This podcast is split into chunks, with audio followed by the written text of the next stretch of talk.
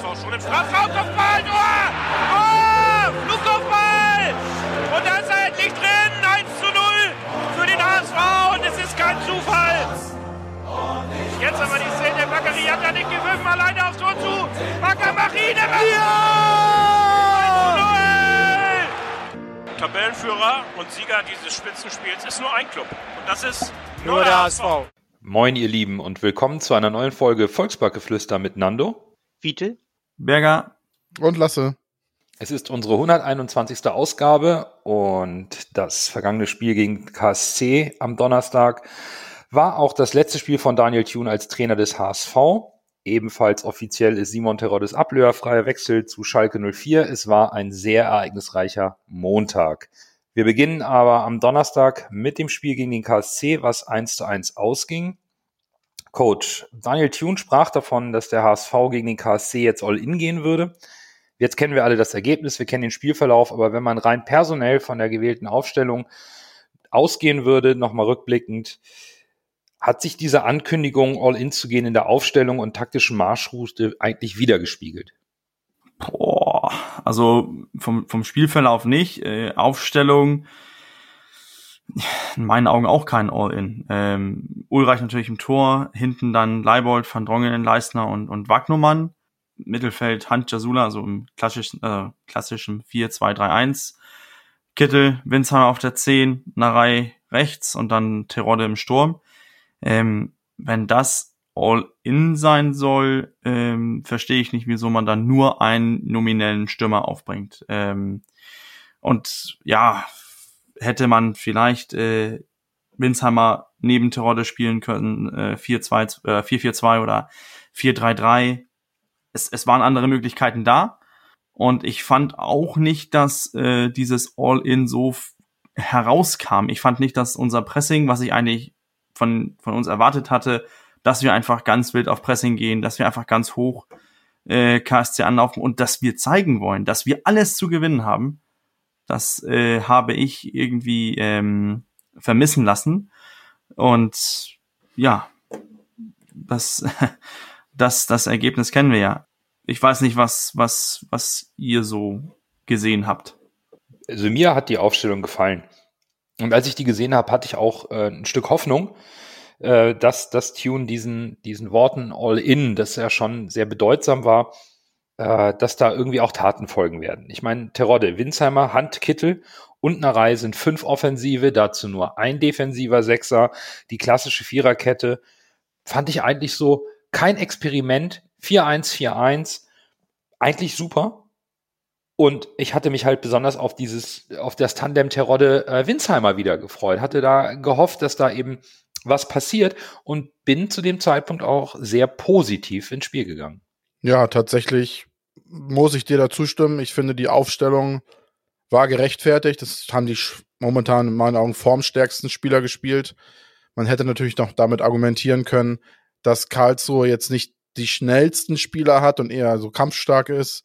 Da hätte man vielleicht noch, deshalb stelle ich ja immer bei meinen Tipps auch immer Olge Chica Heiler vorne links, weil ich wünsche mir insgesamt ein bisschen mehr Tempo über die Außen. Das fehlt mir so ein bisschen beim HSV in den letzten Spielen. Von daher würde ich mich persönlich über Jatta und äh, Heil freuen auf den Außen. Solche Spielertypen. Aber per se muss ich dir zustimmen, äh, die Aufstellung war jetzt nicht falsch oder schlecht, sondern sie war schon der Situation angemessen und es haben ja auch tatsächlich die Spieler gespielt, von denen man sich momentan am meisten erhofft hat. Mit Jasuda zum Beispiel, der jetzt formstark eigentlich war, bis auf das Spiel. Wir kommen ja noch zum Spiel. Aber tatsächlich äh, kann man jetzt auf der, an der Ausstellung nichts aussetzen, außer dass man vielleicht in meinen Augen hätte ein bisschen mehr Tempo reinbringen können. Ich, ich möchte auch nicht sagen, dass, dass ich mit der Aufstellung nicht zufrieden bin. Ich, ich, für mich ist das nur kein All-In. Das, das will ich nur klarstellen. Von der äh, Aufstellung her äh, würde ich auch nicht sagen, das war ein All-In. Aber letztendlich, äh, ich sehe die, die, die Aufstellung, also die Namen, die da spielen, äh, nur zweitrangig. Äh, wie diese Spieler agieren, das ist für mich viel mehr All-in. Sind die wirklich bereit, alles zu geben? Sind die wirklich bereit, auch ins Risiko zu gehen, wenn sie spielen? Und äh, das habe ich weniger gesehen, muss ich ganz ehrlich sagen. Dann, dann gehen wir rein ins Spiel. Äh, der HSV hat in der 56 Minute ähm, die Führung erzielt, kriegt direkt im Anschluss das 1 zu 1 und weiß ich nicht, Coach, ansonsten war es ein Spiel, ja, ohne richtige Highlights, doch nicht so all in vom visuellen Eindruck? Also wenn, wenn du, wenn das das All-In-Spiel vom HSV ist, puh, dann äh, sind wir sehr selten in der Saison All-In gegangen. Ich, ich finde, du sprichst das ja auch an mit, mit, mit den wenigen Torchancen. Wenn man sich den, äh, den Y-Scout anguckt, ich glaube, wir haben da ein XG von 2,85 und das hört sich richtig gut an. Wenn man dann rausnimmt, dass ähm, Terodde den einen Elfmeter macht, der gibt ja schon alleine äh, 0,76 und weil der Torwart dann weg ist, äh, gibt der Nachschuss 0,86 äh, Expected Goals. Heißt, da sind knapp und knapp unsere äh, zwei Expected Goals und ich, ich find, fand auch nicht, dass wir äh, weitere Chancen so kreiert haben. Wir haben einfach zu wenig gemacht. Es, es war in meinen Augen ganz ehrlich nicht äh, zu sehen, dass hier eine Mannschaft spielt, die sich durch einen Sieg noch voll in den ähm, in den Aufstiegskampf stürzen kann. Ähm, und ja, dass, dass das Gegentor so dämlich oder unglücklich direkt nach, nach der Führung kommt. Ja, äh, ich weiß nicht, ob Jajula da ausrutscht oder was, äh, sich, was er da macht, äh, was da passiert. Ist auch egal. Äh, ich weiß nur, dass wir bei, bei uns, beim Jugendspielern immer die, Let die ersten fünf Minuten nach dem äh, Gegentreffer oder die ersten fünf Minuten nach dem Treffer sind die wichtigsten. Und äh, muss man ganz ehrlich sagen, da haben wir deutlich gepennt.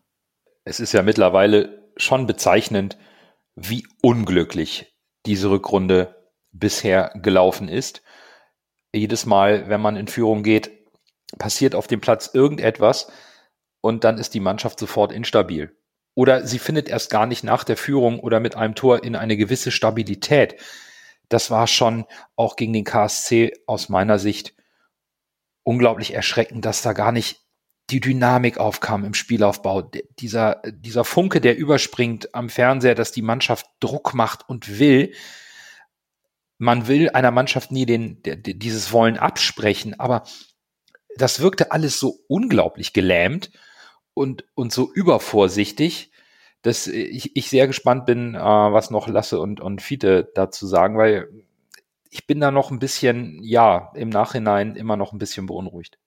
Ja, das wirkte schon alles so ein bisschen hölzern. Es ist so, als wenn du am Anfang des Monats mit dem Handy auf Vollspeed surfst, dann verbrauchst du zu viel und am Ende kickt dann voll die Drossel rein und du surfst nur noch mit hier mit äh, Edge-Geschwindigkeit, ne?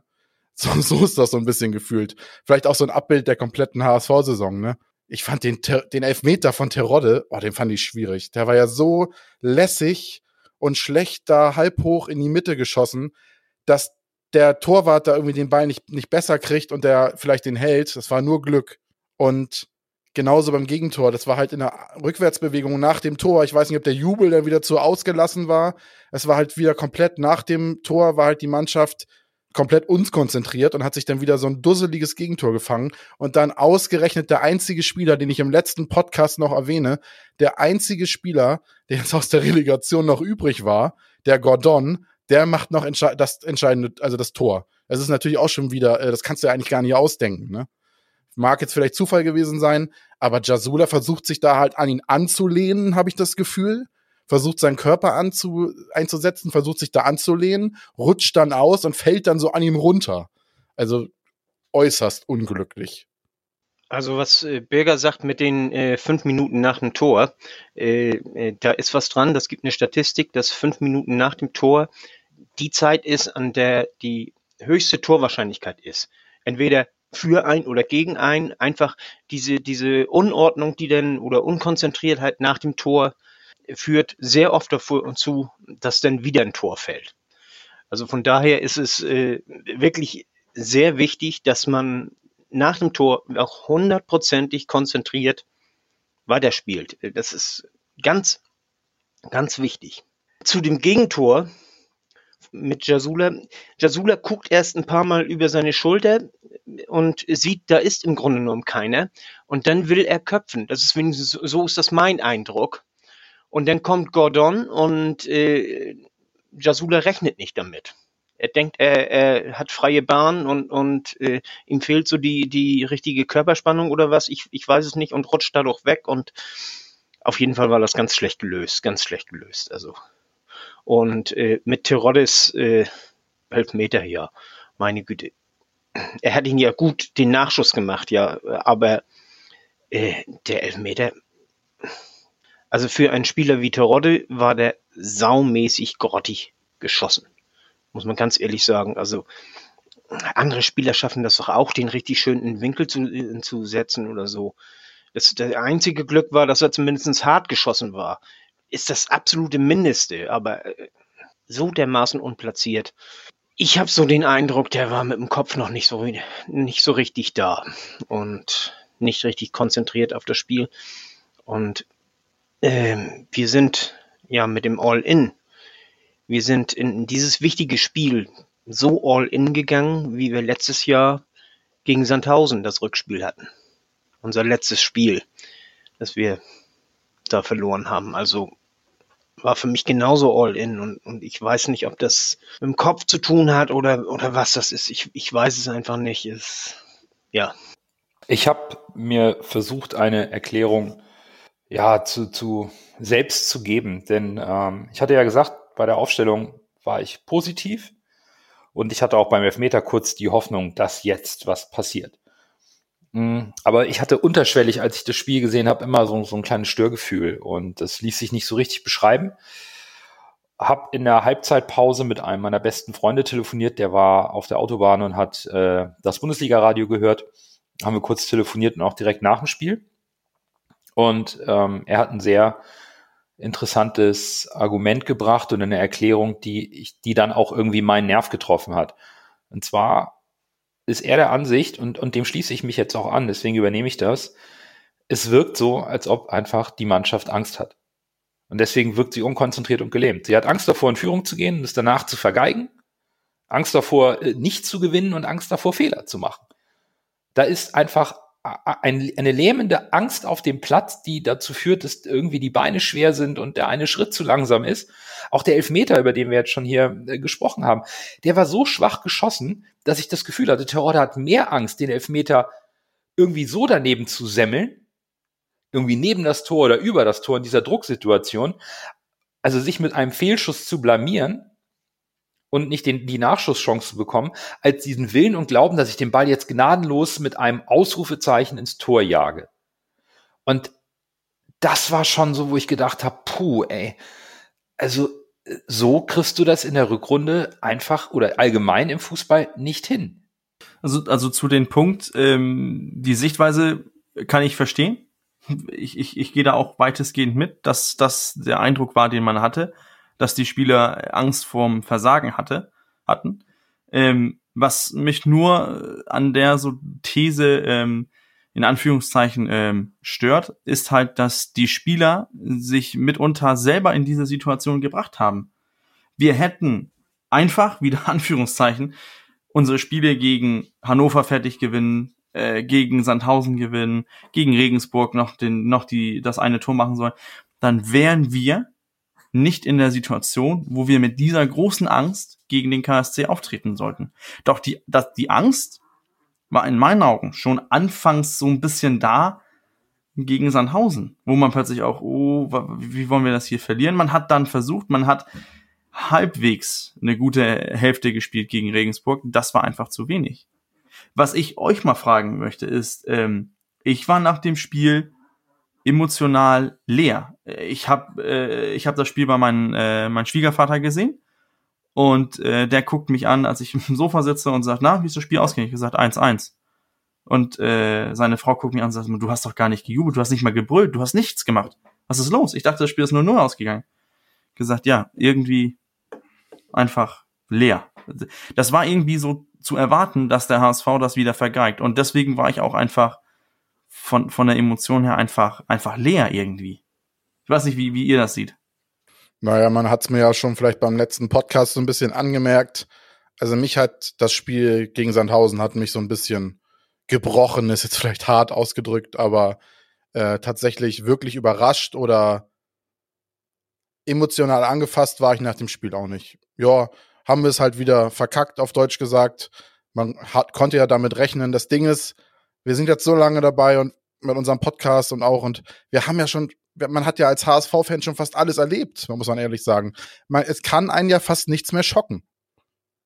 Also, es ist ja das, was wir mitmachen, ist ja wirklich nur noch durch Abstiegskampf oder Abrutschen der zweiten Liga steigerbar. Von daher, also wirklich emotional angefasst, hat mich das jetzt auch nicht mehr, muss ich tatsächlich auch sagen. Und zum Thema Verlieren und Gewinnen und Angst haben. Ich finde, da passt diese Jürgen Klopp-Werbung immer ganz gut. Der sagt ja immer, man, man muss mehr Lust aufs Gewinnen haben, als Angst auf, äh, zum Verlieren. Und ich finde, das passt eigentlich in, in der Situation ganz gut beim HSV. Ich glaube, das ist eventuell das Kernproblem. Aber ich will jetzt keine Küchenpsychologie betreiben hier. Birger, du schnacktest die Spiele hier äh, Hannover, Darmstadt, Sandhausen an, wo man äh, mehr Leistung hätte zeigen sollen. Äh, ich sehe den Knackpunkt noch früher, äh, auch wenn ich keine Saison äh, hier äh, Analyse bringen will. Aber Düsseldorf, Aue, Fürth, Würzburger Kickers, das sind Spiele, die hätten wir gewinnen müssen und die hätten wir auch gewinnen können. Da hatten wir keine Angst im Hinterkopf. Da hätten wir einfach ein bisschen mehr investieren müssen. Und dann wären wir in diese Situation gar nicht erst gekommen, dass wir jetzt auf dem letzten Ende Angst haben müssten. Da habe ich meine Probleme mit. Um auch meinerseits deine Frage zu beantworten, Bürger, ich war nach dem Spiel einfach leer und frustriert, ähm, weil als Fan und mit Leidenschaft an einem Verein zu hängen bedeutet auch, irgendwo immer daran zu glauben. Ich bin nicht die Sorte Fan, die immer von vornherein alles negativ sieht, um dann zu sagen, ich habe es doch gesagt, sondern ganz im Gegenteil, ich bin manchmal zu optimistisch. Ich will immer daran glauben, dass die Mannschaft den Turnaround schafft, dass wir eine gute Saison spielen, dass wir mal eine Ausgangslage nutzen. Und das hat jetzt in den letzten Spielen nicht geklappt und dann, dann ist diese Fanseele irgendwann ausgesaugt und leer. Und so ging es mir nach dem Spiel. Ich war einfach leer. Also da war auch nicht mehr so viel äh, Emotionalität, nicht so viel Ärger. Es war einfach, ja, so eine gewisse niedergeschlagene Akzeptanz zu sagen, ja gut, dann halt wieder irgendwie nicht. Ja, das meine ich ja. Wir haben das ja alles schon, wir haben das ja alles schon zweimal mitgemacht. Oder wenn nicht sogar in der ersten Liga auch schon öfter von, von der Mannschaft und Verein enttäuscht zu werden. Das klingt jetzt hart, aber irgendwann ist halt der Akku auch aufgebraucht und dann schaltet, man eventuell auch so ein bisschen in den Schutzmodus und sagt, ja, ich lasse das einfach nicht mehr an mich ran und ich akzeptiere das jetzt, ich kann es sowieso nicht ändern. Und ich glaube, das ist das, was äh, ich auch so, wenn ich jetzt so die Social Media und so verfolge und Freunde äh, dazu höre und andere HSV-Fans, äh, das ist, glaube ich, das, was so ein bisschen momentan eintritt, muss ich tatsächlich sagen. Und ich, das ist eine gefährliche Situation. Mehr möchte ich dazu jetzt auch so nicht sagen. Dann erst Groh, der den Ball übernimmt. Halblinke Position zu Mackert. Er sollte schießen. 25 Meter am ersten frei. Schuss auf das Tor. Tor! Tor! Ein herrlicher Treffer. Ein wunderbarer Treffer. Angeschnitten. Der Ball fliegt da unhaltbar rechts ins Eck. Wenn wir jetzt einen Ball hätten, würde ich es Ihnen nochmal zeigen. Dann nehmen wir doch Social Media als Aufhänger, um das Spiel gegen den KSC zu beschließen, denn dort sammeln wir die Votings für den Man of the Match. Und auch da hat sich diesmal ein bisschen das wieder gespiegelt, was wir hier gerade so ein bisschen uns von der Seele sprechen. Aber erstmal unsere Spieler des Spiels. Für mich habe ich überlegt, äh, da konnte man den einen oder anderen schon nehmen, dem man den Willen nicht absprechen konnte und den Einsatz. Am Ende habe ich dann einfach mich für den Spieler entschieden, der keine Angst auf dem Platz gezeigt hat, der reingekommen ist und sofort versucht hat, seine Qualitäten auf den Platz zu bringen, das Dribbling gesucht hat, Tempo angezogen hat und das war Bakary Yatta, der, der als einziger Spieler aus meiner Sicht auf dem Platz befreit gespielt hat, gute Aktionen hatte und ähm, mehr mit dieser Einstellung und Lockerheit hätte dem HSV in den letzten Wochen gut zu Gesicht gestanden. Deswegen bin ich äh, bei Bakary Yatta für das Spiel gegen die KSC. Bakary war bei mir auch ganz in der engeren Wahl. Ich habe ihn letztendlich nicht genommen, weil er nicht voll gespielt, weil er bloß auf dem letzten Ende gespielt hat. Ich habe mich letztendlich schweren Herzens für Kittel entschieden, aber das auch nicht mit voller Überzeugung. Ich bin auch bei Bakariata tatsächlich. Der hat mir gut gefallen. Der hat, wie du gesagt hast, als einziger gefühlt ohne Angst gespielt hat seine Fähigkeiten in die Waagschale geworfen. Ja, baut jetzt wieder auf meiner Meinung auf, dass wir vielleicht ein bisschen mehr Tempo und Unbedarftheit über die Außen brauchen, ein bisschen Unberechenbarkeit. Ja, und das hat er repräsentiert und deshalb kriege ich da meinen Man of the Match. Ich fand's, ähm, ich fand's verdammt schwierig, weil ich auch ganz schnell das Spiel abgehackt habe. Ähm, ich, ich, ich bin mir dann auch so ein bisschen die Gedanken gemacht, okay, wer ist mir eigentlich so im, im Gedanken geblieben, wer hat was versucht und äh, stimme da auch Nando und, und Lasse zu. Äh, Jatta hat was versucht. Jatta ist, ist für mich eigentlich einer, der, der äh, reingegangen ist ähm, und sich durchgesetzt hat. Ähm, das, das zeigt auch, äh, er hat nur eine halbe Stunde, kleine halbe Stunde gespielt. Er hat zwei Flanken gebracht, die haben beide den Mann getroffen. Da hat er fünfmal ist er ins Eins gegen Eins gegangen, da hat er fünfmal ist er vorbeigekommen. Der hat zwölf Zweikämpfe gehabt, hat zwölf davon gewonnen, hat noch einen Schuss aufs Tor abgegeben, der saß auch noch in, im, im Tor drinne. Also das war einfach, der hat irgendwas, ähm, der hat irgendwas versucht und ist, ist gelockert, ist einfach reingekommen, hat Energie reingebracht. Ich glaube, ich glaube, ich muss Lasse recht geben. Ähm, hätte der von Anfang an gespielt, hätten wir vielleicht ein bisschen mehr, ähm, ein bisschen anderes Spiel gesehen. Und unsere werte Hörerschaft hat auch gewotet und ich äh, benenne mal kurz Platz zwei, um mal auch das äh, die Fanseele un unserer Follower und Zuhörer ein bisschen zu beschreiben. Auf Platz zwei ist nämlich Klaus Jasula gelandet mit der Begründung, ich meine, er ist legitim ein, eingesetzt worden, deswegen, dass er Punkte bekommen. Die Begründung war, dass äh, dank seines Fehlers auch die Resthoffnungen auf irgendwelche Relegation oder so dahin sind. Also nur, um, um das mal reinzuwerfen. Aber gewonnen hat am Ende mit, mit weitem Vorsprung Bakary Yatta, auch bei unserer Hörerschaft. Das Spiel gegen die KSC hat jetzt äh, nicht nur den HSV zwei Punkte gekostet, sondern eben auch Daniel, jo Daniel Thune seinen Job als Hauptübungsleiter beim HSV. Am gestrigen Montag hat der HSV bekannt gegeben, dass ab sofort Horst Rubesch die Mannschaft für den Rest der Saison trainieren wird, zusammen mit den aktuellen Co-Trainern Polzin und Drees. Und es gibt zu dieser Entscheidung, ich glaube, viele Fragen, viele Erklärungsansätze und ähm, ich hätte gern mal von euch auch so ein kleines Stimmungsbild Bürger, warst du überrascht, dass die Trainerdiskussion am, ja, so Freitag, Samstag so schnell Fahrt aufgenommen hat und die Entscheidung auch so schnell dynamisch am Montag gefallen ist? Ähm, es gibt ja eine Person, die hat das äh, Donnerstag äh, schon hervorgesagt und das ist meine Freundin. Und das äh, nervt mich ein bisschen, dass sie den Podcast nicht hört, denn sie hat mich angeguckt und gesagt, naja, dann äh, wissen wir ja, dass der Trainer bald fliegt. Und da habe ich gesagt, äh, nein, mit, mit so wenig Spielen zurück äh, ist das nicht. Der HSV versucht jetzt Kontinuität reinzubringen und, und will was ähm, aufbauen, aber ja, man, sie kennt wohl den HSV besser als ich. Ähm, aber ja, da kommen wir ja noch dazu. Ich, ich finde einfach, äh, dass das so schnell gegangen ist, ähm, dass der Zeitpunkt ist, ist falsch. Die Entscheidung ist für mich eigentlich, äh, wenn man den, den Punkteschnitt und so sieht, ähm, ja, der Zeitpunkt halt, ne? Mich hat's tatsächlich ein bisschen überrascht, obwohl ich ja sagen muss, eigentlich überrascht mich beim HSV gar nichts mehr, muss ich mir gerade selbst widersprechen. Aber nach den Interviews von Bolt, die er noch äh, geführt hat die Woche, wo dem Dreier-Trio äh, er sich selbst, Mutzel und äh, Tune gesagt hat, wir machen alle drei weiter und es bleibt so, wie es ist und wir wollen darauf aufbauen, und dann war halt direkt die Kehrtwende. Von daher war ich tatsächlich schon so ein bisschen überrascht. Ich hätte schon gedacht, dass man noch bis mit Tune bis zum Saisonende weitermacht und dann eventuell am Saisonende sich nochmal zusammensetzt und dann entscheidet. Also von daher, äh, der Zeitpunkt war, hat mich schon überrascht. Mich hat's auch sehr überrascht. Habe ich echt nicht mitgerechnet, muss ich ganz ehrlich sagen. Die äh, Diskussion, die gab's ja schon länger, die gab's ja schon nach dem Sandhausen-Spiel, so unter den Fans. Und äh, irgendwo äh, wurde sie auch immer stärker, aber ich, hätte echt gedacht, dass äh, Bolt dem widersteht und ich bin auch über, davon überzeugt, dass er dem Ganzen widerstanden hätte, wenn er nicht wirklich irgendwas gesehen hätte, was ihn anders gestimmt hat muss ich ganz ehrlich sagen. Also, also ich war wirklich überrascht. Das war ich tatsächlich auch.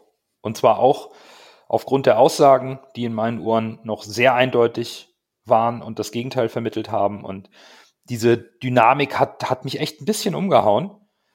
Und wenn wir schon ähm, bei der Thematik sind. Und äh, wir haben alle die Pressekonferenz von Jonas Bolt gehört am Montag. Dann scheint Daniel Thune nach dem Spiel gegen die KSC wirklich sehr angeschlagen gewesen zu sein, weil seine Maßnahmen nicht gegriffen haben. Und da wäre jetzt so die erste Frage, um mal in diese Trainerentlassung, Freistellung, Diskussion einzusteigen, Bürger. Hat sich Daniel Thune mit seiner All-In-Ansage selbst in diese Situation jetzt gebracht? Ist es deswegen so dynamisch geworden? Ich, ich hoffe es irgendwie nicht. Dann, dann, wenn, wenn wir nur, wenn wir eine Entscheidung treffen äh, auf, auf Hintergrund von einem Spiel, also das Spiel jetzt gegen KSC, dann, dann finde ich das schon schwach. Wir hätten ja in der Hinrunde, hätten wir, hätten wir zu Hause gegen KSC ähm, 1-1 gespielt, hätten wir ja nicht Daniel Thune rausgeschmissen. Deswegen, ich hoffe, dass da mehr hinterliegt als nur dieses eine Spiel. Ähm, und das ist natürlich klar. Man, man hat die Hinrunde gesehen, äh, oder die Rückrunde gesehen, Rückrundentabelle, Platz äh, ganz weit unten. Äh, das, das, es hat irgendwie an allen Ecken und Kanten irgendwas gefehlt. Es, es waren vielleicht Kleinigkeiten, die hier und da gefehlt haben. Ähm, wir haben ja eigentlich Daniel Thune gelohnt, gelobt, dass er diese Experimente macht, dass er flexibel ist, versucht neue Aufstellungen und so weiter. Ähm, wir haben das auch im Podcast äh, vor, vor, vor vielen Wochen diskutiert über, ja, die Flexibilität ist auf der einen Seite gut, auf der anderen Seite fehlt dann dieses ähm, robuste Konzept, auf den du zurückfallen kannst.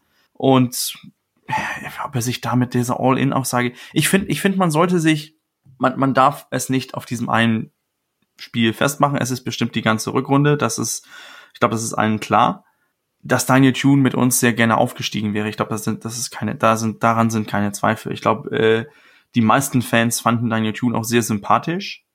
Und dann kommt natürlich das, das äh, Fuß, Fußballerische dazu. Äh, manchmal hat er Sachen gesehen, die waren einfach genial und andere Sachen, andere Mal hat er Sachen gesehen, wo man gedacht hat, siehst du das selber nicht? Und zu spät gewechselt.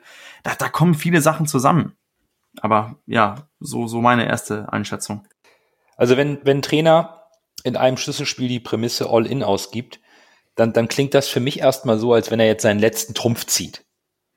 So, das ist, ähm, das würde für mich aber, ich interpretiere das so, dass er vorher schon auf dem heißen Stuhl saß oder äh, gewackelt hat, weil er hat ja, das ist ja sowas wie eine letzte Maßnahme. Ich gebe das jetzt nochmal auch aggressiv aus, dass wir jetzt nochmal alles reinwerfen.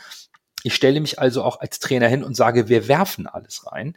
Und das hat nicht funktioniert. Und das wird sicherlich, wie du richtig sagst, Bürger, irgendwo ein schleichender Prozess in den letzten Wochen gewesen sein. So würde ich auch grob die Begründung von Jonas Bold von der Pressekonferenz mal interpretieren.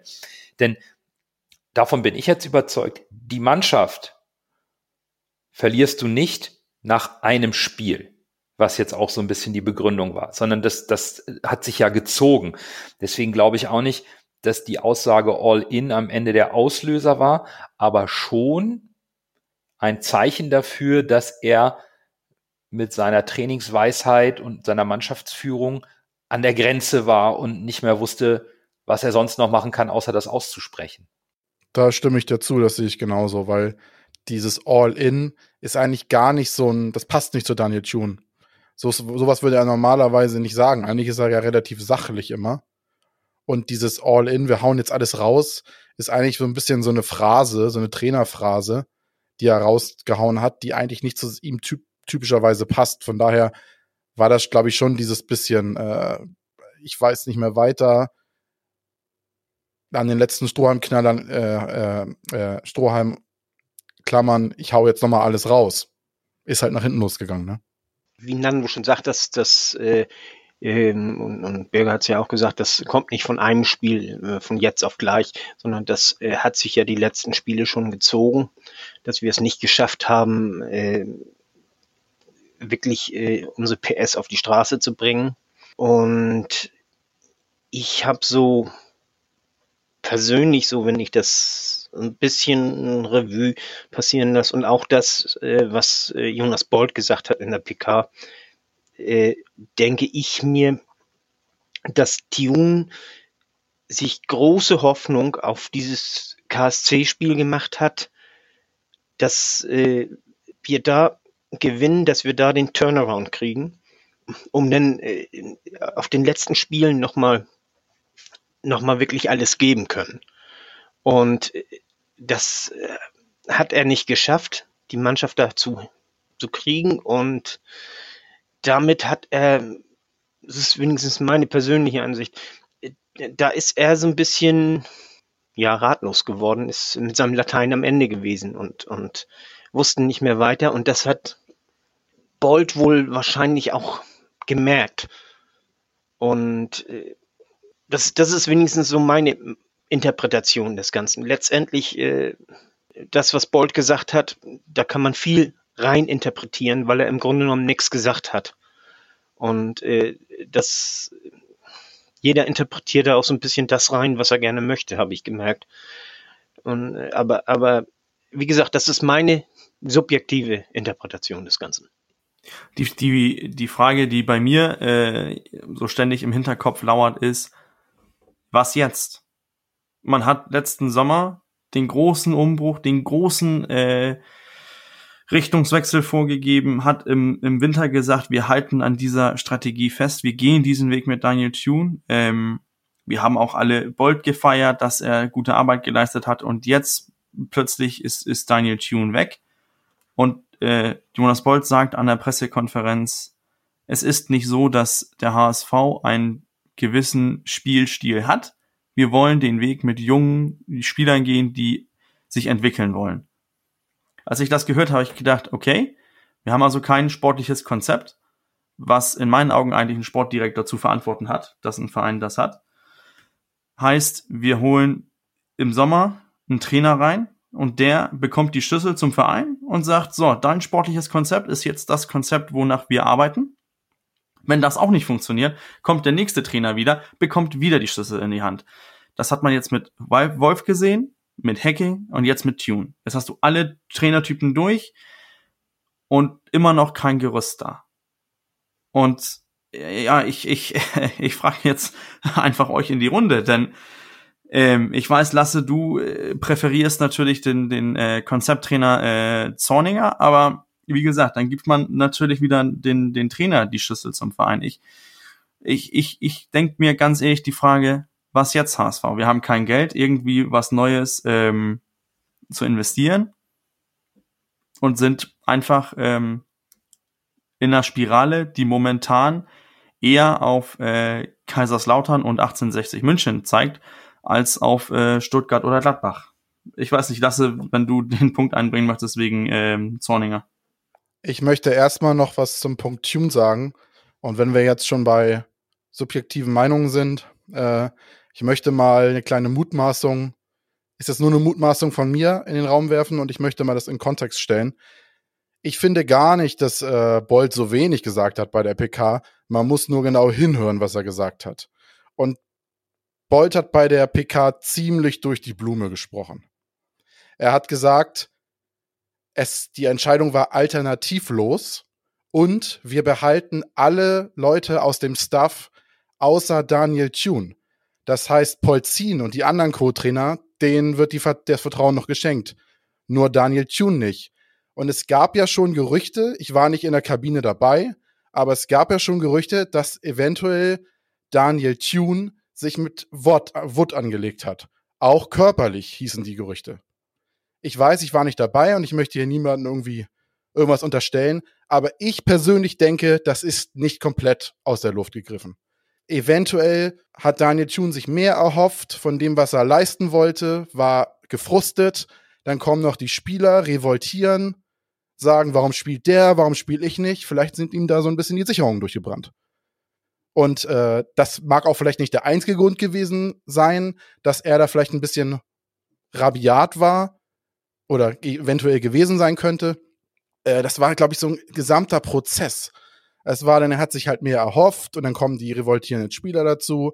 Alles läuft nicht und dann sind ihm, hat er vielleicht die Mannschaft so ein bisschen auf seinem Weg verloren. Und das finde ich, wenn ich mir da so die PK anhöre, das passt alles zusammen. Genauso Terodde, der jetzt geht das passt ja auch in diesen Kontext mit rein. Ja, das ist meine Meinung zu Tune. Wie gesagt, nur Mutmaßung von meiner Seite. Ich habe da keine Beweise für. Und bezüglich äh, Trainer, ja, ich, äh, wie hast ja gesagt, wir haben schon alle Trainertypen da gehabt. Wir haben den Verständnisvollen gehabt, den, also mit Titz, wir haben den, den Motivator gehabt mit Tune. Wir haben den Schleifer gehabt mit Hollerbach oder angeblichen Schleifern. Ich bin mir da nicht so hundertprozentig sicher. In meinen Augen wäre jetzt so ein Konzepttrainer wie Zorniger. Ob es jetzt am Ende Zorniger wird, ist die Frage. Aber so, so ein Trainer, der ein klares Konzept hat und das der Mannschaft aufdrückt, das wäre doch so eine Möglichkeit, die ich sehen würde, die man machen kann. So ein Tuchel in klein vielleicht. Irgendwie, ja, sowas in der Art. Also vielleicht auch einer aus dem, aus dem Jugendkontext, der gut mit jungen Spielern ausgehen, äh, aus, äh, aus, äh, auskommen kann, äh, weil das ja auch von Bolt als, als, als Weg angenommen, äh, genannt wurde, der von Tune ja angeblich bisschen verlassen wurde wieder. Aber dann muss ich auch ehrlich sagen, und ich schließe das auch gleich ab, dann muss der HSV aber auch strikt sein. Dann passt es halt nicht zu sagen, wir wollen diesen Jugendweg gehen, aber dann Spieler wie Tirode und Jasula zu holen und zu sagen, wir wollen den Jugendweg gehen. Tune hat den Jugendweg verlassen, aber gleichzeitig holen wir Spieler wie Jasula und Terodde und setzen die ein. Klar braucht die Spielermannschaft Säulen, aber wenn du diesen Jugendweg strikt gehen willst, dann brauchst, brauchst du halt paar Säulen. Aber ich habe diesen Jugendweg jetzt nicht in dieser exzessiven Art, wie er da gerne gewollt worden wäre, gesehen tatsächlich. Ob das jetzt an Tune gelingen weil er die Spieler nicht eingesetzt hat oder weil die Spieler vielleicht nicht gut genug sind, die Jugendspieler, und das nicht leisten können und Tune deshalb sagt, ja, ich kann die Jugendspieler einsetzen, aber dann holen wir ja keinen Blumenpott. Das ist äh, natürlich die entscheidende Frage. Das ist so meine Meinung zu dem Thema. Da sind jetzt zwei spannende Aspekte drin, die ich tatsächlich auch auf der Agenda hatte für diese Diskussion. Ähm, vielleicht fange ich genau mit dieser, mit dieser Frage nach dem Weg an. Äh, nach dem Spiel gegen den KSC hat Jonas Bold in einem Interview die fehlende Leistungskultur im Verein angemerkt. Für mich stellt sich da als erstes die Frage, lieber Sportvorstand, musst du das nicht vorleben? Bist du nicht dafür verantwortlich, das Personal einzustellen und selber diese Leistungskultur vorzuleben? Also ich kann als Sportvorstand doch nicht den Verein dafür kritisieren, dass es eine Kultur nicht gibt, für die ich mitverantwortlich bin als Gestalter in dieser höchsten sportlichen Führungsposition. Das passt für mich nicht. Und den Weg der Entwicklung und der Konsolidierung auf junge Spieler zu setzen, nicht die Kohle rauszuprassen, die, das muss mit dem Leistungsgedanken einhergehen. Da muss auch bei jungen Spielern muss ein Leistungsgedanke da sein. Also wo fehlt der? Warum fehlt der? Das wäre meine erste Frage direkt eigentlich an Jonas Bold. Es wird ja auch nicht leichter, wenn wir nächstes Jahr zum vierten Jahr in Folge zweite Liga spielen. Die finanziellen Mittel, wir haben es angesprochen, die werden nicht besser. Durch Corona noch schlimmer können wir uns überhaupt noch eine Mannschaft leisten, die oben angreift? Ich erinnere gerne an die Aussage von Bernd Hoffmann bei uns im Januar 2020 im Podcast. Die wirtschaftliche Grundlage für die Existenz des HSV ist die erste Bundesliga. Also, daher frage ich mich natürlich auch, was ist denn jetzt genau der Weg? Der ist ja nicht ganz erkennbar. Und was mich an der Freistellung deswegen auch nochmal, weil, weil Lasse eben diese Gerüchte eingebracht hat und ja, da, da kann auch was dran sein. Denn was mich stört einfach, dass der HSV, also mich stört nicht, dass der HSV sich erneut von einem Trainer trennt. Kontinuität nur um des Wortes willen, das haben wir hier schon besprochen, das ist Unsinn. Der HSV war aber schon öfter in einer solchen Situation. Immer wieder wird gesagt, wir wollen nicht die Fehler der Vergangenheit wiederholen. Wenn es aber erneut zu einer Situation kommt, aus der es alternativlos ist, dass man den Trainer entlassen muss, weil da irgendwas passiert ist, dann frage ich mich, warum hat man erneut nicht die Zeichen rechtzeitig erkannt? Warum hat man nicht Gegenmaßnahmen ergriffen? Und da nehme ich auch wieder Mutzel und Bolt in die Verantwortung. Wenn ich merke, dass der Trainer dabei ist, von seiner Linie abzuweichen oder von der, von Leitfaden des, des, des Vereins, wenn es den denn gibt, wenn er Gefahr läuft, die Mannschaft zu verlieren, dann müssen doch sofort Korrekturmechanismen greifen, da muss unterstützend eingegriffen werden oder die Reißleine muss viel früher gezogen werden und nicht erst drei Spieltage vor Schluss. Ich habe da so viele Fragen und möchte das alles nämlich nicht nur auf dem Rücken eines Trainers austragen, sondern da muss ich auch die Verantwortlichen in Frage stellen, die über dem, die dem Trainer übergestellt sind und eigentlich Vorbild und vorleben sollten, was der HSV vorzugeben hat. Ne, ich, ich finde, wir, wir, wir, wir sprechen hier viele sehr gute und viele wichtige Punkte an. Der Punkt mit der Kontinuität, nur wegen des Kontinuitäts, ist natürlich auch so eine Sache. Ne? Natürlich nach dieser Rückrunde isoliert gesehen, nein, das funktioniert natürlich nicht. Das Problem, was ich mir nur stelle, ist, ähm, wir erwarten jetzt, dass ein neuer Trainer kommt, sei es jetzt Steffen Baumgart, sei es André Breitenreiter oder wer auch immer jetzt kommt. Was, wann hat der die Mannschaft gegriffen? Kommt ein neuer Trainer, kommt Zorninger mit seinem Konzept, bis die Spieler das Konzept begriffen haben von ihm. Das kann eine, das kann zwei, das kann drei Saisons dauern. Und wir hatten das letzte Mal, wo wir ähm, einen Trainer hatten, der mehr als zwei Jahre da war. Ich meine, wir sind zurück im Jahre 1997 bis 2001. Ich meine, ich habe das von der, von der HSV Klünstuf gelesen. Wir sind so weit zurück und immer erwarten wir, dass irgendwie ein Gerüst aufgebaut werden kann. Aber jetzt mal ganz ehrlich, ich habe vor anderthalb Jahren den, den Job gewechselt. Wann habe ich ein, ein, ein vertrauensvolles Verhältnis zu meinen, zu meinen Kollegen, wo ich wirklich für die auch diesen extra Schritt gehe? Das habe ich doch nicht nach neun Monaten. Das habe ich vielleicht nach anderthalb Jahren. Und ich glaube, es geht Fußballspielern genauso. Mein, mein Mannschaftskamerade ist erstmal auch mein Konkurrent. Der ist erst mein Mannschaftskamerade, wenn wir mehrere Jahre zusammengearbeitet haben. Ich verstehe die Idee vom Trainer erst, wenn der Trainer baut ja erst seine Mannschaft auf und fängt mit seiner Basis an, damit das ist die Defensive. Und dann gucken wir defensiv, dann gucken wir ein bisschen offensiver, gucken wir das Mittelfeld, gucken wir unsere zweite Phase zum Übergang zum, zum Abschlussspiel du baust ja immer oben drauf. Aber wenn du immer, wenn du zur, zum zweiten Stock oder zum, zur zweiten Phase deines, deines Spielstil kommst, dann immer wieder weggerissen wirst und du von vorne wieder anfangen sollst. Weil der Verein, du fängst ja nämlich genau von vorne an. Weil Jonas Bold ja selber gesagt hat, wir haben keine sportliche Spielweise. Wenn wir das als Verein nicht vorgeben, dann kann kommen, wer möchte, Mourinho, Guardiola, Hansi Flick. Es wird nicht funktionieren, weil es in meinen Augen kein Gerüst gibt vom Verein her. Ich glaube, du sprichst da eins der Kernprobleme des HSV an, ist die Kommunikation nach außen und die Erwartung von außen und die Erwartung von innen in Kombination mit den Zielsetzungen und der Mittel, die eingesetzt werden für die Zielsetzung. Ich glaube, der HSV, wie diese Saison, es wird ja immer von Jugend gesprochen, ich sah da jetzt nicht so viel Jugend. Ich glaube, es wird sich immer was gewünscht, aber dieser Weg wird dann nicht strikt gegangen. Da müssen wir teilweise uns auch vielleicht den Schuh anziehen, dass wir zu viel verlangen. Aber es ist halt das Problem, wenn du so eine Top-Hinrunde spielst, dann erwartest du halt auch, dass du einigermaßen das Niveau hältst und dann die Tabelle auch auf einem äh, dafür akzeptablen Platz beendest. Hätte der HSV jetzt eine weniger gute Hinrunde gespielt, würden wir vielleicht gar nicht so reden, weil wir äh, jetzt nicht so diese nach den nach den nach den äh, Früchten greifen, die schon quasi an den, an den Bäumen hängen in greifbarer Nähe. Ne? Es ist, äh, es ist schwierig beim HSV. Ich glaube, es ist immer das, das Kernproblem ist äh, das Konzept und der Erfolg. Und das in Einklang zu bringen und den Leuten auch ernsthaft zu vermitteln, was der Weg ist, der ge äh, gegangen werden soll, das ist schwierig beim HSV und immer diese Erwartungshaltung von außen. HSV ist da wirklich das Extrem, glaube ich, aller Bundesliga-Vereine in Deutschland, kann man fast sagen mit der Kontinuität, Birger, da sagst du meines Erachtens ganz was Wahres. Also da bin ich äh, voll bei dir. Wenn man jetzt äh, sieht, wer relativ gut durch diese Saison kommt, muss man mal drauf achten. Das sind die Vereine, die im letzten äh, hier Sommer eigentlich kaum kaum äh, ge gewechselt haben, die ihre Mannschaft beisammengehalten haben die nur hier und da ein bisschen was verändert haben, aber im Großen und Ganzen den Kern beisammengehalten haben.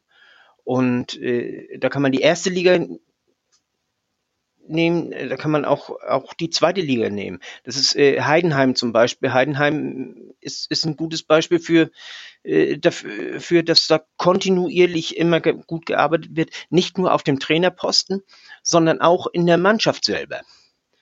Und äh, das macht eine ganze Menge aus. Und äh, ich höre jetzt ja auch schon wieder äh, die Leute, der muss raus, der muss raus, der muss raus, der muss raus, der muss raus, taucht auch nichts und der taucht nichts und alles.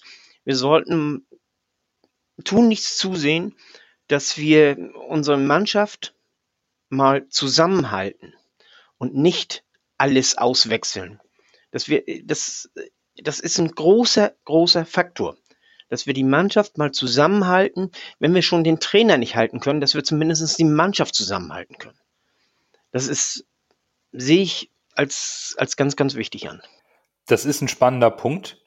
Denn äh, es passt auch zu dem, was Montag passiert ist, nämlich dass Simon Terodde den Verein zum Ende der Saison Richtung Schalke 04 verlässt. Und ich glaube, diese Nachricht hat auch ordentlich eingeschlagen. Es gibt hier Punkte, die diskutabel sind, aber auch hier wieder erneut die initiale Frage, hat euch der Wechsel überrascht? Lasse, großer Terodde-Befürworter. Wie ging es dir am Montag? Überrascht hat mich der Wechsel nicht. Ich habe ja schon damit gerechnet, dass der HSV auch sportlich vielleicht nicht mehr auf Terodde setzt nach der Rückrunde. Klar, alle haben nicht performt, aber gerade Terodde, weil ich weiß nicht, ob man sagen kann, er ist über seinem Zenit heraus, aber äh, überrascht hat es mich nicht. Vor allem Heimat, Ruhrpott, Schalke, spannendes Projekt, besseres Gehalt, wer will es ihm verübeln? Von daher äh, überrascht hat es mich nicht. Zum Rest kommen wir ja noch. Also mich hat äh, der Zeitpunkt so ein bisschen überrascht, weil ich da gar nicht drüber nachgedacht habe, muss ich ganz ehrlich sagen. Äh, aber letztendlich, es steht ihm frei zu wechseln, äh, der Vertrag läuft aus. Er muss sehen, wo er, wo er äh, weiter unterkommt und äh, ich bin mir auch gar nicht sicher, dass der HSV unbedingt mit ihm verlängern wollte, denn äh, schauen wir uns die Rückrunde an, so berauschend hat er da auch nicht getroffen. Naja, dass, dass er wechselt, ich glaube, das war allen so halbwegs ähm, im Unterbewusstsein vielleicht schon klar, weil seit 1. Januar kann er ablösefrei wechseln. Ähm, es gab überhaupt nicht die Gerüchte, dass Gespräche laufen zwischen HSV und Terodde. Dass er wechselt ähm, und jetzt angeblich auch über eine Million äh, Euro in der zweiten Liga verdient, man kann ihn das nicht verübeln. Tut mir leid. Der hat, der hat keine emotionelle Bindung am, äh, am HSV ja, das ist doch, ja, das ist, ja, ist einfach ein Spielerwechsel in meinen Augen. Also es ist vollkommen richtig, ne? Es ist legitim als ablösefreie Spieler, sich um die sportliche Zukunft irgendwie zeitnah zu kümmern. Alles gut. Ich war trotzdem überrascht. Und vor allem finde ich den Zeitpunkt der Bekanntgabe sehr, sehr unglücklich.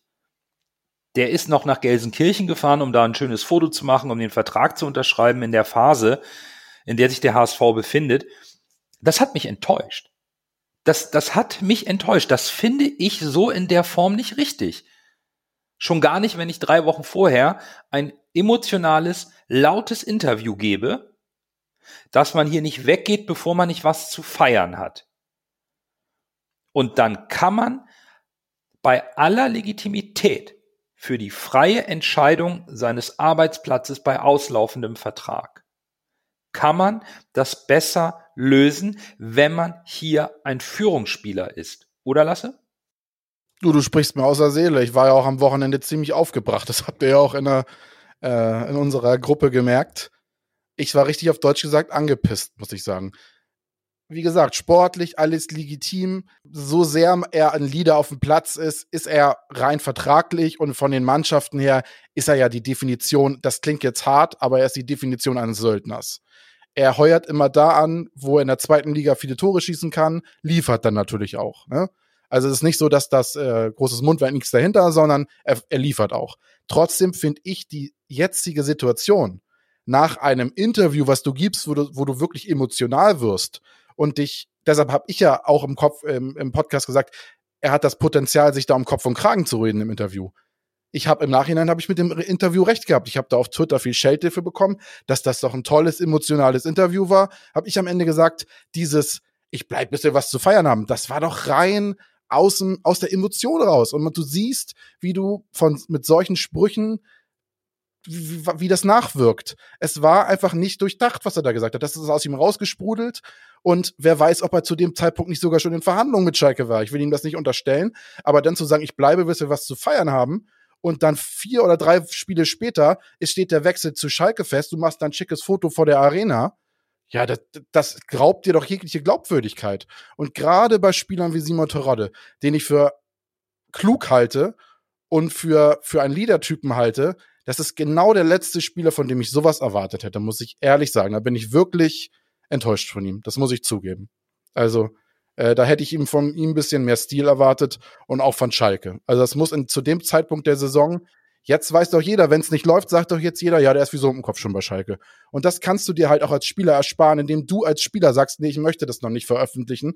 Lass uns das erst machen, wenn der HSV definitiv nicht aufgestiegen ist oder wenn die Saison zu Ende ist. Und Schalke wird das auch nicht ohne seine Erlaubnis veröffentlicht haben. Von daher sch einfach schlecht von ihm, sorry, muss ich so sagen. Ich meine, damit hat sich natürlich auch die Diskussion erübrigt, ob man Terodde Liga unabhängig halten sollte. Äh, aus meiner Sicht wenn ich jetzt auch später nochmal über die Lage des HSV sprechen, ist es sportlich schon ein herber Verlust, wenn wir nicht das Wunderaufstieg schaffen. Denn auch wenn die Rückrunde von Simon Terodde jetzt nicht so gut ist, aktuell stehen bei nach 30 Spielen 21 Tore und 5 Vorlagen auf seiner Statistik. 26 Scorerpunkte durch einen Mittelstürmer. Das hatten wir, ich weiß nicht wann das letzte Mal. Ich glaube, Barbares irgendwann hat mal äh, über 20 Tore gemacht oder 22. Das wird unglaublich schwer, diesen Stürmer, diesen Spieler, diese Qualität zu ersetzen, zumal wir auch das Geld nicht haben, um irgendwas in der Form zu kaufen. Deswegen ist das für mich schon so, wo ich denke, oh, verdammt, ich bin mir jetzt nicht ganz sicher, ob der HSV nicht gesagt hat, wir sprechen mit Simon Terodde gegen Ende der Saison. Das ist jetzt natürlich eine andere Situation, weil diese, die Rückrunde nicht so läuft wie geplant. Er schaut sich um, er kriegt meinetwegen mehr Geld auf Schalke, alles fein. Aber für den HSV bleibt nichtsdestotrotz eine große Lücke auf der neuen, zumal wir ja auch mit äh, Wood und Hinterseher mehr oder weniger alle Mittelstürmer schon abgegeben haben. Also da ist ja auch nichts im Kader jetzt wenn man Manuel Winzermann nicht als klassischen Neuner sieht, müssen wir uns, egal in welcher Liga, ob zwei oder eins, vorne komplett neu aufstellen. Das ist eine Mammutaufgabe. Gerade jetzt, wo man auch schon nochmal den Trainer entlassen hat und eh sich komplett neu umschauen muss. Also das ist eine sehr, sehr, sehr unglückliche Situation für den HSV. Also um mal auf deinen Punkt so ein bisschen einzugehen, lasse ich, ich ähm, mit der Fanbrille auf verstehe ich natürlich auch deine Verärgerung, ne? Emotionales Interview. Das sehen wir immer gerne als Fans. Jo, der steht zum Verein, das ist einer von uns. Und wenn es, wenn es dann drei Wochen später rauskommt, nee, der geht doch zum anderen Verein, weil wir, ähm, weil er da mehr Geld verdienen kann, bessere Perspektive hat, was auch immer, dann sind wir alle sauer und ähm, dann soll er sie lieber die Klappe halten. Dann reden wir uns wieder rum später auf. Die Spieler sagen nie deren ähnliche Meinung. Das ist dann wiederum eine ganz andere Diskussion. Ich finde nur zum Zeitpunkt, ja, es ist unglücklich aus HSV-Sicht. Es ist ein schlechter Zeitpunkt aus HSV-Sicht. Aber tauschen wir doch mal die Rollen. Wir sind jetzt in der Situation von Schalke und Schalke ist in unserer Situation. Wir waren, wir wären abgestiegen, wir standen da und da holst du ganz einfach mal den Top-Torjäger der zweiten Bundesliga ablösefrei. Das ist ein gutes Bild auf Schalke. Für die ist das richtig gut. Und wir als HSV-Fans, wären wir in Schalke Situation, würden wir das doch auch abfeiern. Und wir sind ja keine Schippe besser, wenn wir jetzt, ich weiß es nicht, ich habe keine Infos, aber wenn wir übermorgen Zelda Doson präsentieren, sind wir da besser? Oder wenn man irgendeinen anderen Spieler holt, von irgendeinem Verein in irgendeiner Situation. Es ist einfach ein Teil des, äh, ja, des, des Games. Aber ja, Nando spricht das an. Es ist ein herber Rückschlag. Ähm, wir hatten immer, in der Abstiegssaison hatten wir, wir hatten immer, okay, dann macht Lasogga die Tore. Letztes Jahr. Ja, jetzt macht Hinterseher die Tore. Und dieses Jahr, ja, natürlich macht Terodde die Tore. Nächstes Jahr, momentan, Pustekuchen. Und ja, wir kommen wieder darauf zurück. Es soll ein neuer Trainer kommen. Es soll ein neuer Stürmer kommen. Und wir haben in meinen Augen kein Gerüst, auf dem wir was aufbauen können. Und das macht mir Sorge. Mit Terodde, äh, dieses Interview hat mich äh, wenig gestört. Der Zeitpunkt an sich äh, ist auch gar nicht so dermaßen schlecht. Natürlich wäre es nach der Saison schöner gewesen, aber wir haben am Wochenende nicht gespielt und wir spielen erst nächsten Montag wieder und bis dahin, äh, was mich gestört hat, was mich wirklich gestört hat, das ist, und, und das äh, haben wir zum Beispiel auch beim Elfmeter gesehen, den er geschossen hat. Er ist mit dem Kopf nicht mehr da. Das hat mich gestört. Ist, äh, die, die Vertragsverhandlungen oder was auch immer, die haben ihn äh, vom Fokus abgelenkt. Und, und äh, er ist mit dem Kopf nicht voll da. Und meine Hoffnung ist jetzt ein bisschen, dass er äh, jetzt für die letzten drei Spiele, wo er weiß, dass er auf Schalke spielt, äh, dass er dann wieder klar denken kann, diese drei Spiele und sich keine Gedanken um irgendwas anderes machen muss. Aber, aber das hat mich wirklich gestört, da war ich, äh, das hat mich so ein bisschen geärgert. Ja, ich möchte ja auch nicht sagen, dass kein anderer Verein das so macht und dass es jetzt abgrundtief schlimm war, was Leistner gemacht, äh, Leistner, was Terodde gemacht hat. Aber ich finde, man muss, man muss nicht immer in diesen Extremen denken. Warum muss dann er dieses emotionale Interview führen und dann sagen, ja, ich bleib, bis wir das geschafft haben und vorher gehe ich nicht? Warum, warum, warum sagt er sowas? Dann soll er doch einfach ruhig sein. Wenn er diesen Satz nie fallen lässt, dann ist doch alles gut. Ich habe ja auch gar nichts dagegen, dass er mit Schalke verhandelt und das soll er alles machen, Ruhrpott zu Hause, alles gut. Aber dann soll er wenigstens so klug sein und das im Hintergrund machen. Und das nicht uns HSV-Fans so auf die Nase reiben, dass er hier irgendwelche hohlen Fußballerphrasen raushaut, die wir schon zu oft gehört haben. Und gerade von einem Spieler wie Terodde habe ich sowas nicht erwartet. Und dann sich in diesem Interview so darauf hinreißen zu lassen, zu sagen, ich bleib bis hier, bis hier alles wieder gut wird, das kann er sich auch knicken. Und dann lässt das und dann ist auch alles gut. Und äh, was ich dazu noch sagen will, ist, aber vielleicht ist es auch so gewesen, dass er es wirklich noch nicht wusste und sich dann diese Situation mit Tune so entwickelt hat, dass er gemerkt hat, oh, hier gibt's nichts mehr zu holen, lieber schnell weg. Das weiß man natürlich nicht. Das stimmt. Das wissen wir alles nicht und wir sprechen ja immer nur so ein bisschen subjektiv aus der Fanseele, wie wir das alles einschätzen. Und einschätzen müssen wir bei aller Dramaturgie rund um den HSV seit gestern immer noch äh, den nächsten Gegner, denn es geht am Montag weiter. Montagabend im Volkspark kommt Nürnberg es ist der 32. Spieltag. Drei sind es also insgesamt noch. Und dann wollen wir zum Abschluss nochmal wieder ein bisschen sportlich werden. Also, Fiete, was für ein taktisches Grundgerüst bietet uns der FCN nächste Woche für den neuen Trainer Horst Rubesch an? Ähm, taktisch gesehen äh, ein 4-3-2-1, meine ich, war das. Äh, 4-3-1-2, äh, Entschuldigung. 4-3-1-2 ist äh, eigentlich äh, bei Klaus äh, durchaus äh, immer die, die Formation. Allerdings, äh, wie er das Ganze interpretiert, ändert sich von Spiel zu Spiel.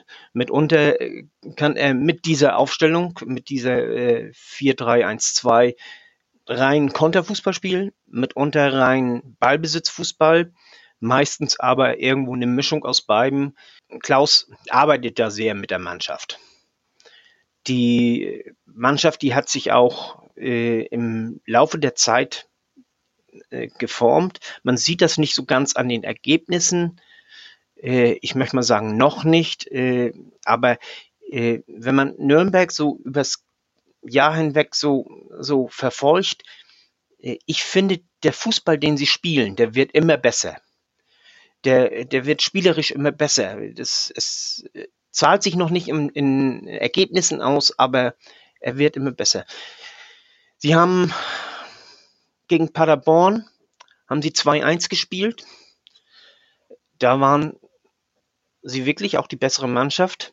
Gegen die Würzburger Kickers haben sie dagegen nur ein 1-1 geschafft. Ist allerdings auch äh, so ein bisschen Derby-Charakter auch dabei. Nicht ganz so wie gegen Fürth, aber äh, Würzburg-Nürnberg, das ist auch nicht so weit auseinander und, und äh, anscheinend so gern mögen die sich auch nicht, meine ich gehört zu haben. Gegen Aue haben sie sich ein äh, 1 zu 0 erkämpft. Gegen Heidenheim haben sie 3-1 gewonnen, was äh, mich so ein bisschen gewundert hat, aber die haben da auch wirklich gut gespielt. Das war ein richtig schönes Spiel, haben beide sehr gut gespielt und Nürnberg äh, war klasse. Und gegen äh, Holstein Kiel haben die ein 1, 1 zu 1 äh, ergattert. Waren auch ein, ein verdientes 1 zu 1. Also die waren ebenbürtig. Und äh, das zeigt auch, dass man Nürnberg auf keinen Fall auf die leichte Schulter nehmen sollte. Das ist interessant, denn oh, Nürnberg ist aktuell Zwölfter, 40 Punkte, keine Nachholspiele. Und richtig spannend ist, glaube ich, das, was wir von Nürnberg vor der Saison erwartet haben. Ich hatte sie auf Platz 7 getippt. Fiete und Lasse auf sechs, Bürger als direkten Aufsteiger auf Platz zwei. Und das, obwohl der FCN letzte Saison noch in der Re Relegation den Klassenerhalt spielen musste in Liga 2.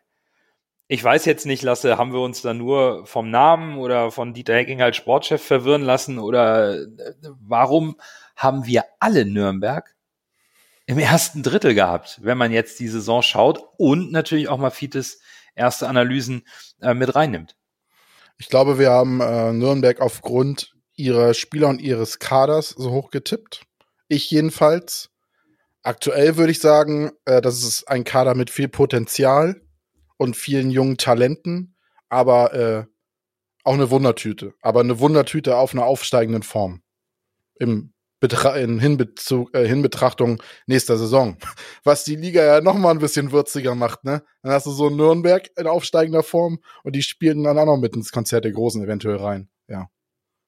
Ja, ich, ich weiß nicht, ob ich da so im, im Sommer so ein bisschen optimistisch war, dass so ein alter Traditionsverein einfach äh, durchmarschiert. Ähm, ich, ich, ich weiß auch nicht richtig, was ich, was ich erwarten soll. Ähm, aber ich bin eher auf uns gespannt als auf, äh, als auf, äh, auf Nürnberg. Ähm, ich, ich, ja, bin, bin gespannt. Ähm, bin auch irgendwie ein bisschen erleichtert, dass ich das Spiel nicht sehen kann, weil ich zur Schule bin. Aber äh, das hat ganz andere Gründe. Ja, dann schauen wir erstmal, äh, was Nürnberg personell denn anbietet. Äh, die haben im Januar nochmal nachgelegt. Mats Möller-Deli, klangvoller Name. Letzte Saison noch bei St. Pauli bester Mann im Mittelfeld, kam aus Genk jetzt ausgeliehen, da hat es nicht so ganz geklappt. Dennis Borkowski von Red Bull Leipzig wurde noch ausgeliehen. Zwei, also gute Namen, Fiete? Haben die sich festgespielt oder kriegen wir die alte Truppe aus der Hinrunde zu sehen?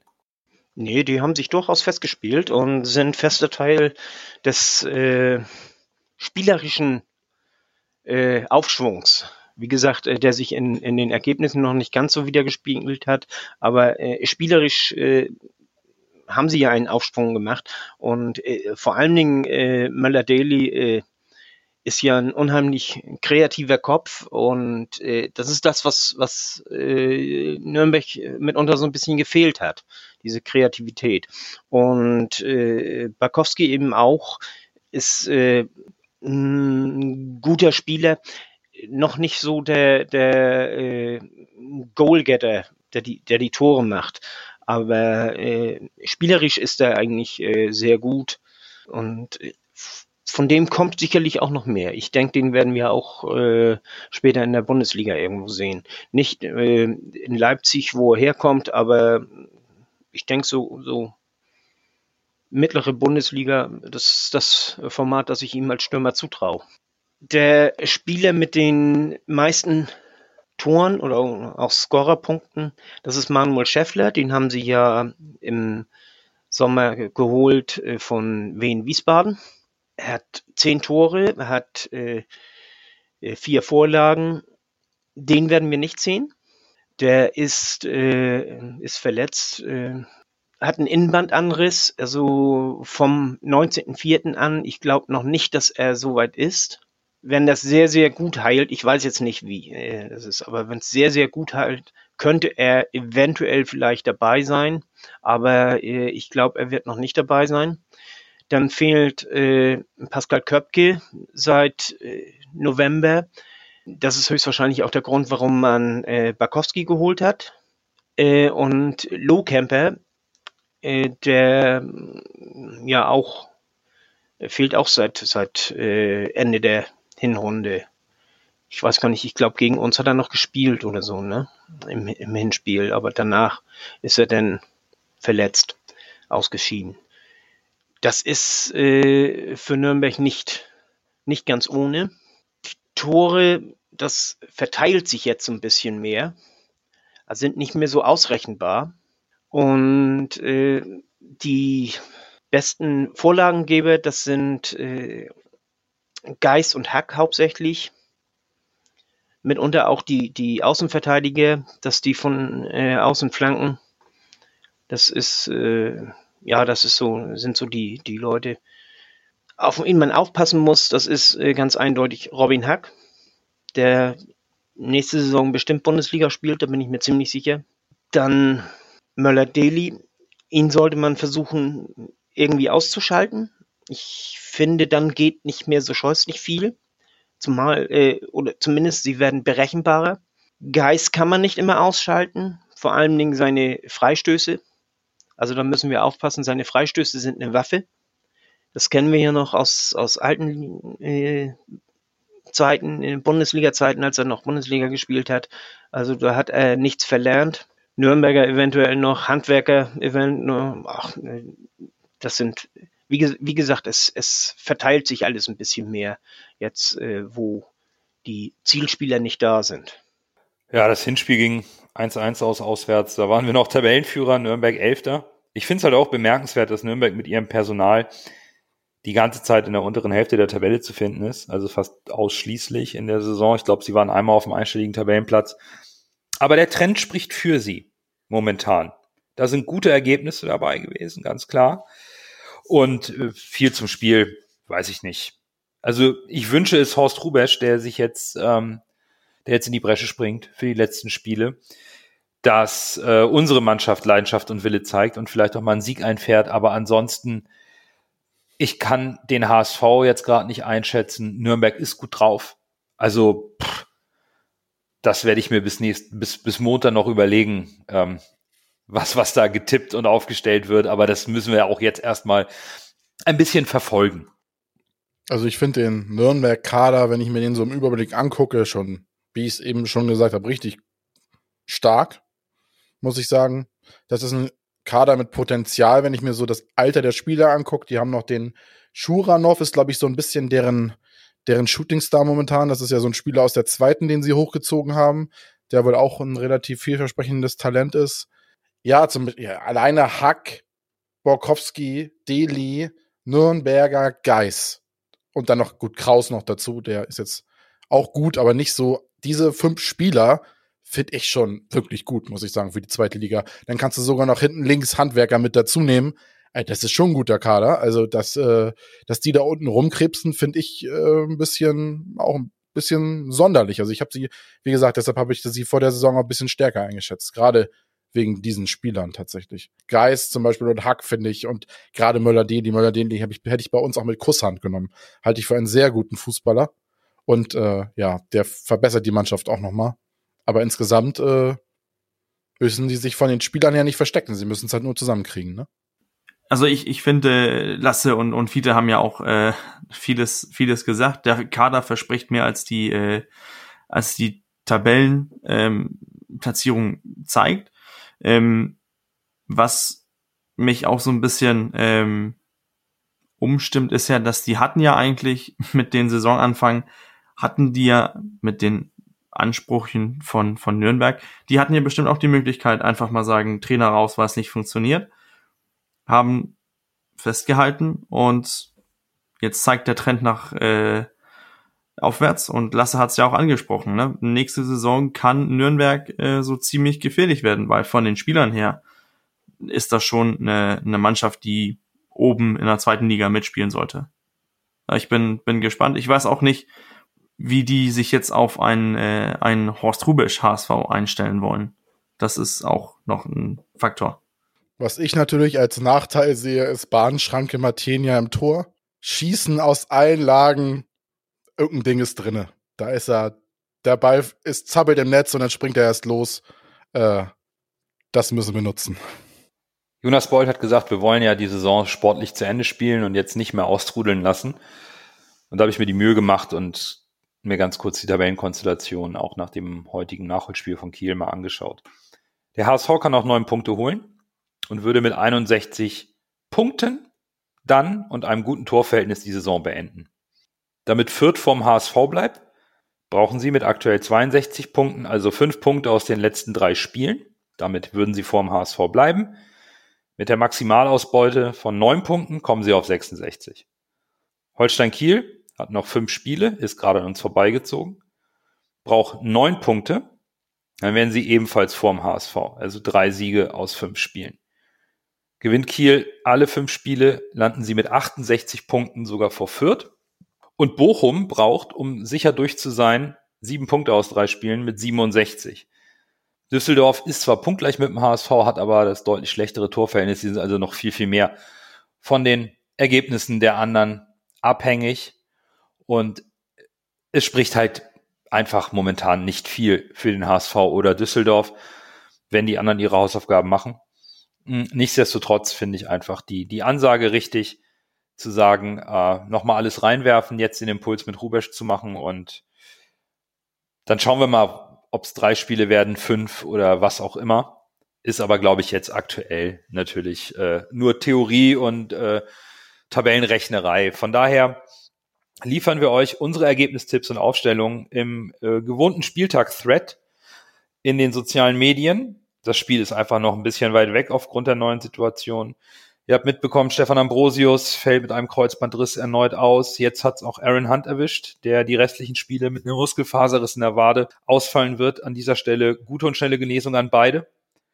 Ja, und damit haben wir diese schwierige Folge geschafft. Vielen Dank euch allen fürs Zuhören. Bis nächste Woche. Bleibt gesund und nur der HSV.